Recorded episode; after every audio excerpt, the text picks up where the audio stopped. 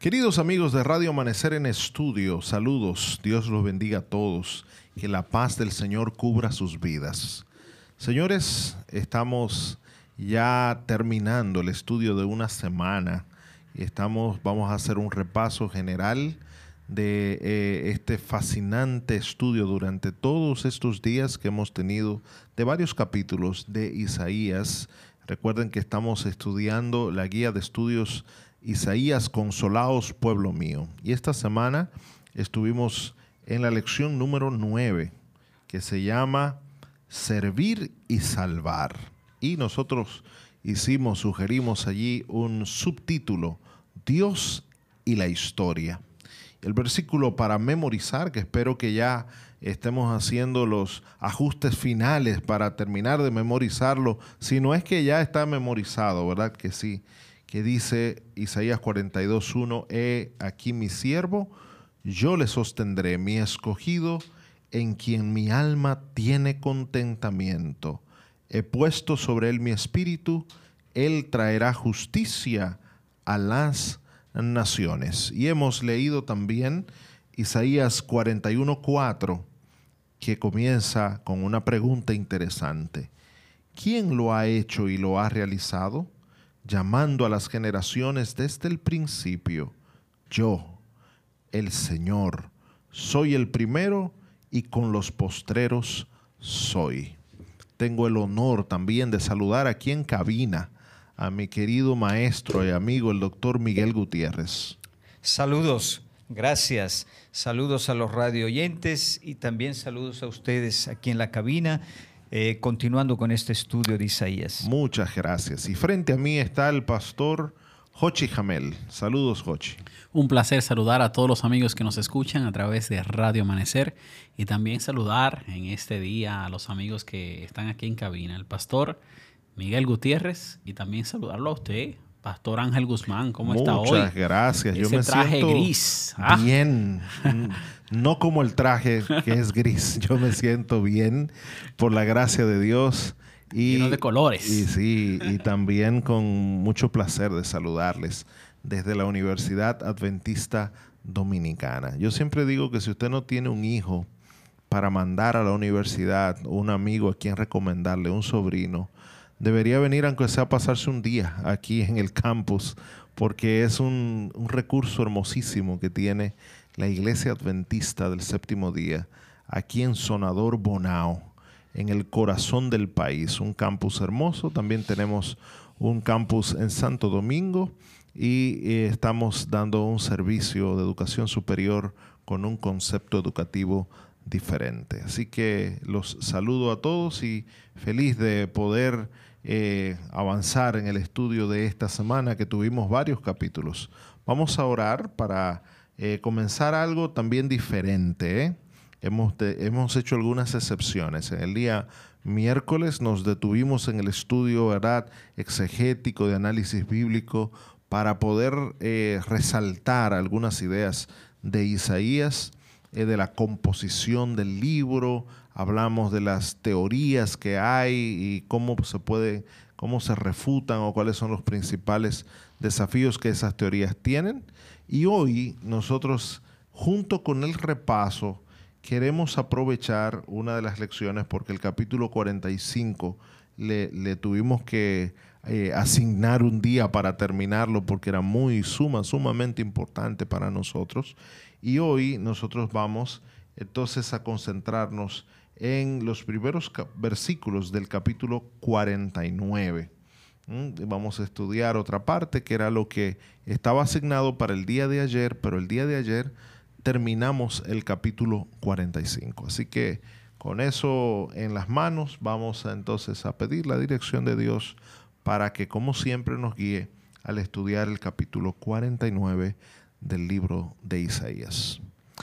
Querido Padre, gracias te doy por tu amor y tu bendición. Con humildad venimos delante de ti, rogándote que perdones nuestros pecados y una vez perdonados nuestros pecados, permitas que el Espíritu Santo nos controle la mente, el corazón, nuestros pensamientos y que podamos hacer la obra que tú quieres. A través de, esta, de este ministerio maravilloso de la radio poder que nuestras palabras puedan llegar a muchos corazones y que nuestras palabras puedan ser utilizadas por el Espíritu Santo para cambiar y fortalecer vidas. En el nombre de Jesús oramos. Amén. Estamos en el contexto de su programa Radio Amanecer en Estudio, un programa que transmitimos a través de Radio Amanecer a las 6.20 de la mañana, a la 1 de la tarde y a las 10 de la noche. Y la intención que tenemos en este programa es poder estudiar, aprender de la Biblia juntos. Así que yo te invito a que puedas abrir la palabra de Dios con nosotros e ir aprendiendo poco a poco de estos hermosos mensajes de esperanza que podemos encontrar en la palabra de Dios. De nada sirve, óyelo bien, de nada sirve que tengamos la Biblia cerrada en la casa. Vamos a abrirla y vamos juntos a estudiar el mensaje que Dios ha preparado para nosotros. Estamos estudiando el libro de Isaías y bueno, hay consuelo que ha llegado a nosotros y esperanza en todos esos mensajes que hemos estado estudiando. Ya estamos en la segunda parte de Isaías y hemos estudiado varios capítulos, el 40, 41, vimos allí el cántico, el primer cántico que se menciona en la parte en la segunda parte de Isaías en el capítulo 42 y hoy vamos a ver un segundo cántico que está en el capítulo 49. Más adelante eh, vamos a estar mirando otros cánticos que están en los capítulos 50 y 53. Esta parte de Isaías eh, abre una nueva sección. Vimos ya la, parte 40 al 48 que hablaba de Sirio, de Ciro y la redención de Israel. Y ahora vamos a abrir una nueva sección que habla del siervo de Dios y la redención. Y esta va desde el capítulo 49 al 55. Esta sección del capítulo 49 va a iniciar hablando. Allí nosotros solamente vamos a cubrir eh, hasta el versículo número 13. Y usted va a ver que luego de este cántico, que va desde el versículo 1 hasta el 13, se abre eh, unas palabras de consolación para Jerusalén. Así que estos versículos los vamos a estudiar desde el 1 al 6, que es la primera parte de este cántico, donde se menciona el llamado del siervo. Y, vamos a ver detalles allí. Primero el siervo, luego vamos a ver a Dios, vamos a ver ese llamado profético que se le hace y luego vamos a ver los versículos 7 al 13, donde claramente eh, hay un mensaje eh, de este siervo, pero los beneficios eh, luego del trabajo del siervo se ven claramente detallados en estos versículos. Así que con esto dicho, vamos a comenzar nuestro estudio del día de hoy en los versículos 1 al 6, hablando acerca del siervo. Sí. Entonces, eh, tal vez subrayar que en esta parte Ciro desaparece, ¿verdad? Es por eso que hemos distinguido una parte 40 al 48, donde está presente Ciro y Babilonia, 46 y 47. En cambio, del 49 en adelante, Ciro desaparece y aparece una figura muy importante que es la figura del siervo. En esta parte hay tres cantos del siervo, ¿verdad? Isaías 49, que es la que vamos a ver a continuación. Eh, después está Isaías 50 y el cuarto y último canto del siervo es Isaías 53, un capítulo célebre. Estos dos cantos los vamos a ver la próxima semana. La lección los tiene programados para esa, esa oportunidad. Es por eso que esta parte podemos llamarla simplemente eh, el siervo y la redención de Israel y el mundo porque aquí desaparece Ciro y como repito, entra el siervo. Otra cosa que se podría decir es que eh, la parte del siervo y la redención de Israel son, hay que tomarlas literalmente así, porque no es verdad que se habla solo del siervo, y eso se ve ya en el capítulo 49. Del 1 al 3 es el canto del siervo, pero del 14 en adelante viene una palabra de consolación a Israel que está personificada en Jerusalén. Y son versículos célebres, como yo decía aquí en la cabina, a los colegas que todos conocemos. Ahí en el versículo 14 dice, Sión dijo, el Señor me ha abandonado, el Señor se ha olvidado de mí. Y Dios responde, ¿puede una mujer olvidar a su niño de pecho sin compadecerse del hijo de sus entrañas? Aunque ella se olvidara, yo no te olvidaré. Así que comienza una parte hermosísima en la segunda parte del capítulo 49. Así que repito, hay un continuo intercalarse de cantos del siervo y promesas de redención. Y será todo el tiempo en esta Eso parte. siempre se repite. Es decir, que podemos eh, verlo en el capítulo 42, donde vimos el primer cántico. Lo vemos aquí claramente como en el versículo 14 hable- a- abre con ese consuelo. Y también lo vamos a ver repetirse en los otros capítulos que tienen cánticos, que son el verso, el capítulo 50 y el capítulo 53, que ese es uno de los más conocidos, eh, ese cántico que, se menciona allí, que inicia particularmente en el, en el capítulo 52, realmente, en la parte final. Así que estamos viendo esto y vamos a ir a entrar en detalle ahora a esos elementos que se mencionan en la introducción del capítulo 49, dando detalles acerca de este siervo. Lo Exacto. primero que vamos a ver es el llamado de este siervo. Sí, eh, entonces podemos decir que el capítulo, eh, usted ya lo dijo, ¿verdad? Que el capítulo, o no sé si lo dijo, que el capítulo 49, 1 al 13, se divide en dos partes. Oh, claro que sí, ya lo mencionamos, desde el Ok. 1 al 6 y Versículo del 7 al 13, 13. que es lo que vamos a ver hoy. Entonces, la primera parte, los versículos 1 al 6, que podríamos darle como título, el llamado del siervo, es el siervo que habla, del versículo 1 al 4, y en los versículos 5 al 6 habla Dios. Así que esa parte se divide naturalmente en dos partes. Cuando habla el siervo, versículos 1 al 4, y cuando habla Dios, versículos 5 al 6. Vamos a ver lo que dice el siervo aquí en los primeros versículos, en versículos 1 al 4. Eh, estas son las primeras expresiones del siervo. Allí dice Isaías 49.1 hasta el 4. Escuchadme, islas, y atended pueblos lejanos. El Señor me llamó desde el seno materno, desde las entrañas de mi madre mencionó mi nombre. Ha hecho mi boca como espada afilada, y en la sombra de su mano me ha escondido. Me ha hecho también como saeta escogida en su aljaba me ha escondido. Y me dijo, tú eres mi siervo Israel, en quien yo mostraré mi gloria. Y yo dije, en vano he trabajado, en vanidad y en nada he gastado mis fuerzas, pero mi derecho está en el Señor, mi recompensa con mi Dios. Sí, aquí se habla entonces, como se puede ver de la lectura que hemos hecho, del llamado del siervo. El siervo dice que el Señor lo llamó desde el seno materno.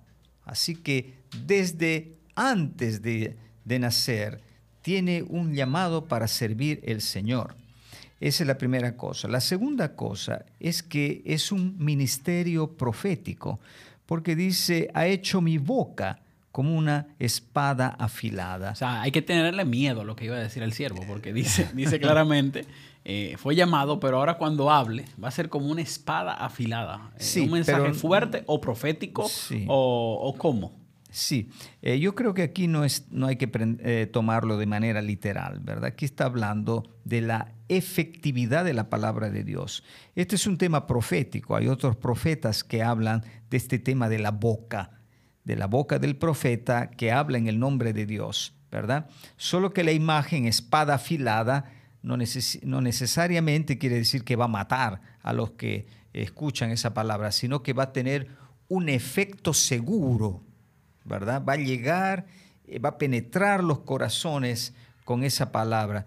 Eh, ese es el segundo tema. Y el tercer tema, fíjense, y esta es un- un- una cosa muy interesante, en el versículo 3 se identifica o se identifica quién es este siervo. Fíjense, dice, y me dijo, tú eres mi siervo Israel, en quien yo mostraré mi gloria. Aquí viene la lección misma, lo reconoce. Este, estos cantos del siervo, que hablan de un siervo particular, especial, no dejan Israel de lado. Aquí se habla que ese siervo es Israel. Solo que para diferenciarlo de los otros capítulos en los cuales se habla del siervo Israel real, con todos sus problemas, su desánimo, eh, su desdicha, eh, aquí parece que se está hablando de un siervo Israel ideal, es el Israel mejor, el Israel bueno, que el, cumple el el autor plan de dice Dios. es una personificación de, del Israel ideal y él lo asocia a una persona que representa a toda la nación. Exacto. Porque no lo asocia, como vimos anteriormente, al nombre de Jacob, que primero hacía una referencia a Jacob, luego a Israel, para que se note. Ahora, ahora lo hace independiente. Israel está solo, no, no, no lo asocia a Jacob. Y él menciona allí en, el- en la guía que es una referencia clara a la personificación de eh, un ideal del pueblo de Israel. Exacto. Pero lo, que eh, subraya o lo que impresiona allí es que se llama Israel. Le podría haber llamado otra cosa, ¿verdad? Pero lo llama Israel, así que lo conecta fuertemente a Israel. Israel es ese pueblo que Dios escogió. Solo que como estos cantos son especiales y dan un énfasis eh, eh, particular a la misión, lo vimos en el capítulo 42, una misión mundial, luz de las naciones. Evidentemente está hablando de un Israel ideal, ¿verdad? Que es personificado. Y después en los versículos 5 al 6 habla Dios, ¿verdad? No sé si queremos leer eso. Claro que sí. Claramente el mensaje de Dios ahora no es el siervo que está hablando, o no está hablando del siervo, sino que habla el Señor y dice, y ahora dice el Señor, el que me formó desde el seno materno para ser su siervo, para hacer que Jacob vuelva a él y que Israel se reúna con él, porque honrado, porque honrado soy a los ojos del Señor y mi Dios ha sido mi fortaleza. Dice, Poca cosa es que tú seas mi siervo, para levantar las tribus de Jacob y para restaurar a los que quedaron de Israel. También te haré luz de las naciones, para que mi salvación alcance hasta los confines de la tierra. Definitivamente, en el versículo 5, primero se enfoca en la salvación que el siervo va a traer a Israel y dice, bueno, esto es para que eh, como siervo tú reúnas a Jacob y a Israel. Habla de la unidad del pueblo y de la salvación que venía, pero que esa salvación no se iba a quedar solamente en Israel, sino que se iba a extender, eh, no solamente allí, sino también a todas las naciones. Dice que haré luz de las naciones para que la salvación pueda alcanzar a todos los confines de la tierra. Interesante que hay un siervo que es Israel que es llamado a levantar a Israel. O sea, una obra bastante curiosa la que está diciendo, sí, levanta a Israel y, y levanta también a Jacob. Tienes que restaurar a los que quedaron de Jacob. Sí, aquí entonces, eh, a diferencia de lo que vimos en el capítulo 42, que es una eh, misión mundial, ¿verdad? Luz de las naciones, el juicio, el, perdón, la justicia y los principios de Dios a las naciones. Aquí se habla de una misión del siervo para Israel. Yo creo que eso no ha estado subrayado o no fue subrayado suficientemente en la lectura eh, que nosotros hacemos corrientemente de estos capítulos. Una, un, un rol importante, un papel importante de la misión del siervo es restaurar Israel y lo repite dos veces. El siervo es el pastor de y Israel. seis, ¿verdad? Y solo al final del versículo 6 repite lo que ya sabíamos desde eh, 42, que también será luz de las naciones y la salvación llegará hasta los confines de la tierra. Pero yo veo, yo veo aquí olas concéntricas, ¿verdad? El servidor trabaja para Israel, rescata a Israel y esa salvación se va alargando, ¿verdad? No termina con Israel, pero se alarga a todas las naciones de la tierra. Es lógica esa, ese movimiento. El pueblo no puede hacer nada a menos que ellos no reciban también esa consolación, ese, ese reavivamiento. Y es, y es a través de Israel que van a ser benditas las naciones, haciendo eco también a la promesa de Abraham. Podemos mirar entonces eh, la segunda parte de- del estudio, aquí, en los versículos 7 en adelante, hasta el versículo 13, pero esto lo vamos a ver rapidito para poder hablar de los temas importantes que vimos durante toda la semana. Eh, a partir del versículo 7 vamos a ver los beneficios del trabajo del siervo. Y quizás hay algunos elementos que podríamos mencionar porque ahora el siervo es el pastor de Israel y trae beneficios.